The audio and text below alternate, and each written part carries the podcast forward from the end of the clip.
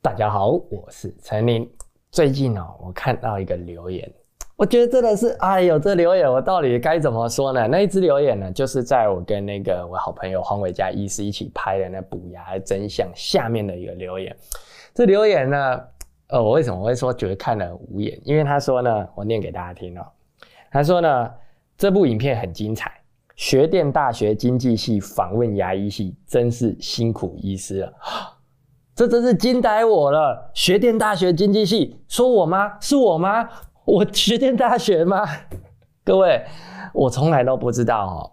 我从小到大啊，从小我妈妈跟我耳提面命，一直到我现在已经三十多岁了，我从来没有想过台湾会有人说台湾大学国立台湾大学 NTU 啊是学电大学。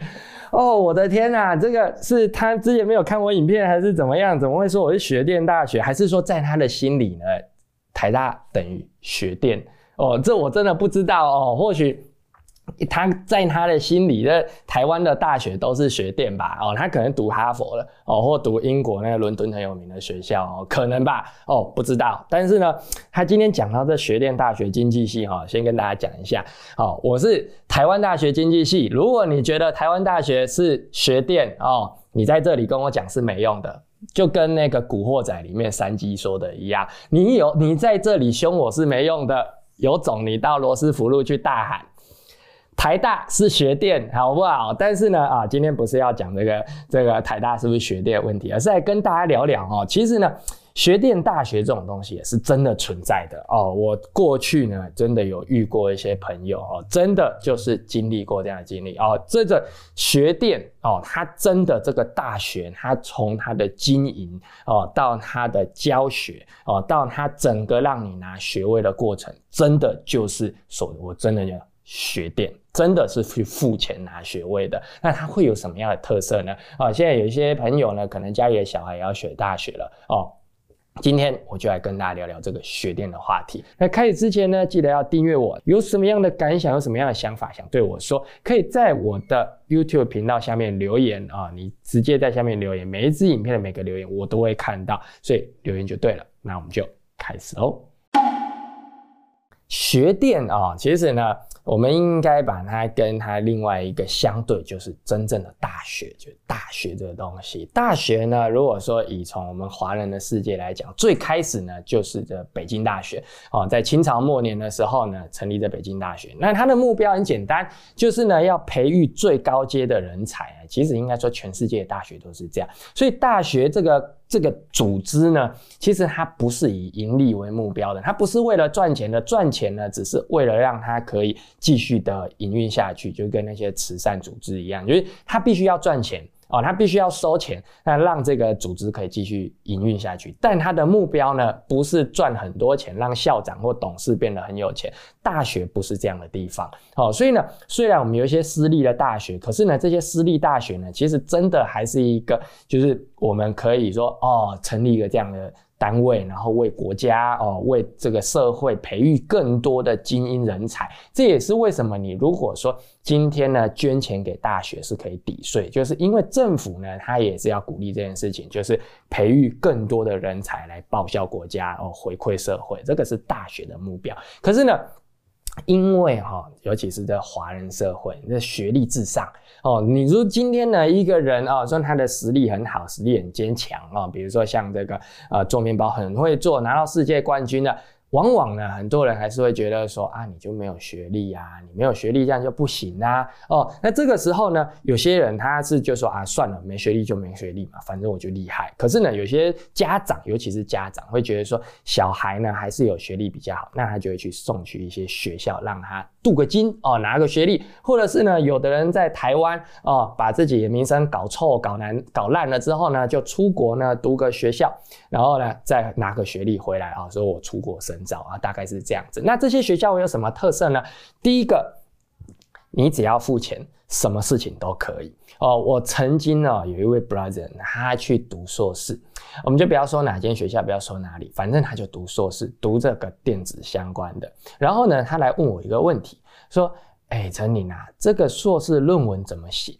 哦，然后呢拿了很多纸给我，那我就想说啊，那他是认真的想要问我这硕士论文，我就想说好，我来看一下回答他。就我看哎不太对劲，这不像是说硕士论文。我说你这个硕士论文这是怎么来？他说哦。从别人的论文呢，全部的内容啊，就是照抄，不是。换句话说，学术伦理上啊，换句话说，引用是可以的，但是照抄那叫抄袭，是不可以的。可是呢，他就是通篇照抄。我说你这样子应该毕不了业吧？因为你这样子光是学术伦理这边就就就不过关。他说没有没有没有，教授跟我说呢，其实我只要做个样子就好了，付钱差不多啊，就是算起来就是十五万台币，我就可以拿到硕士学位。我惊呆了！我知道这个社会上呢有专门帮人写论文的这种公司哦，你只要付二十万哦，那公司很厉害哦，你只要付二十万左右，他帮你从你学校的报告到这个硕士论文口试哦，到最后的论文修订缴交都可以解决。如果你再付更多钱的话，他连这个论文都帮你写好，你只要人去学校就可以了。哇，有这样的公司，可是呢，那毕竟是民间公司嘛，是民间的盈利单位。但是呢，这位 brother 他说的是他的教授这样子帮他。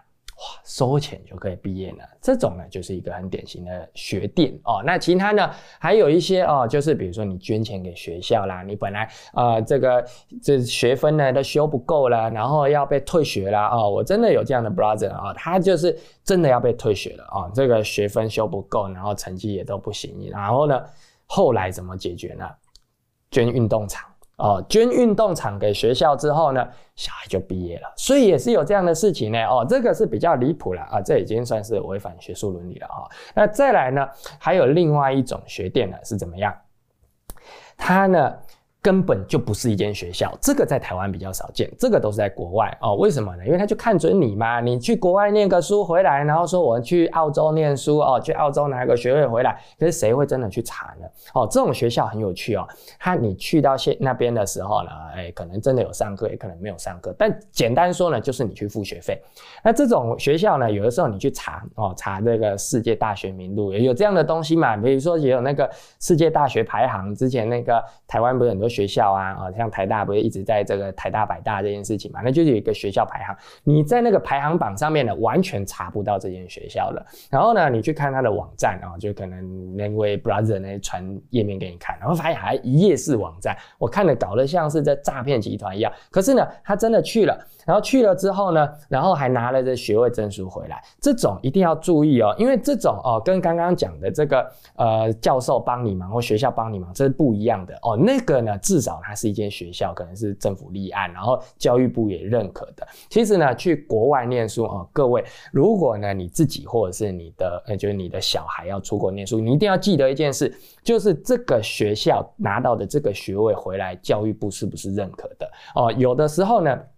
你去外面去国外啊，念得很开心，也缴了学费，结果回来呢，那个学位呢，教育部是不认可的。那教育部不认可的话呢，这学位呢，在台湾等于是没有用的啊。有些朋友可能会送小孩出国啦，然后到一些国家去念医学系，然后想说这样可以回来呃当个医生什么。但是呢，这也一样，你一定要记得去查哦，这个国家的学历回来台湾是不是有用的哦？那同样的啊，就刚刚讲的，像那种什么一夜式的学校，你只要付学位就学费就可以拿到。学位这种哦，很多哦，回来台湾的那个是连教育部认可都没有的哦，教育部不认可，所以你回到台湾呢，你想说啊，那我用同等学历去考个大学，考个博士，考个硕士哦，或者是呢，等到要呃毕业的时候，用这个国外的学历呢来当学历英文的这种证明呢？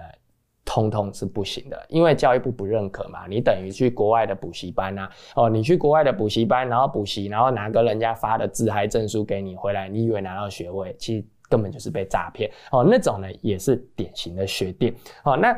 还有什么样的学店呢？哦，今天呢，刚刚讲的这是比较离谱了，那已经是违反学术伦理啊，也是诈骗了。但是呢，还有一种比较可怕的，就是它真的是学校，而且是老牌学校哦。可能过去呢，你有亲戚、亲朋好友真的是读那间学校出来的，而且现在他也有非常好的社会地位，然后有非常好的收入。那你就想说，哎，这学校很棒的学校，可是呢？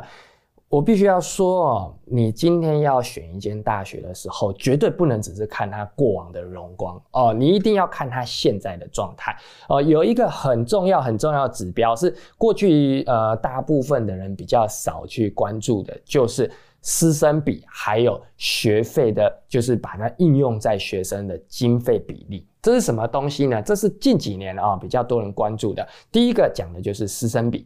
你今年进去一间学校，照理说哦，这个学生跟老师之间呢，它是有一定的比例关系的。比如说呢，像我在这个台大经济系啊修课的时候呢，我们的这个同样的一课哦，同样的一门课，它有很多老师啊。比如说像我大一要修这个经济学原理，那经济学原理呢就不同的老师哦，什么陈天之教授啦，哦张清溪教授啊，哦那他们都是写这课本的大佬，那他们。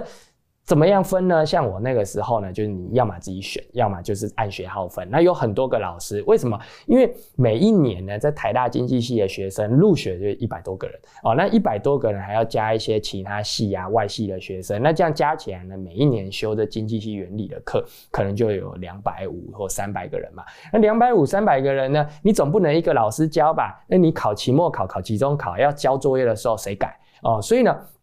为了确保这个教学品质呢，像台大就有这么多的教授哦。基本上呢，你看这个经济经济系经济原理的这课本上面的那些教授，大部分呢都是台大教授，或者是别的学校台大再把它聘回来教书。然后呢，每次上这经济系原理的时候，可能就每个教授分个几十个人这样子，然后在教室上课哦，确保教学品质。可是呢，呃，有些学校呢，因为他可能呃也也不能说他错了啊，就是因为现在全球这个小孩越来越少了嘛，所以有一些学校那越办越困难，那他没有那么多的学费收入，也没有那么多的经费，政府的补助也不够，他的老师就越来越少哦，变成说呃，可能你读台大的时候是。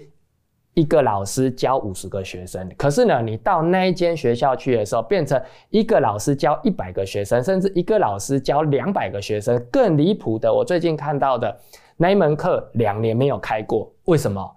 没有老师，啊，他还必修嘞。我就想，啊，那他要怎么毕业啊？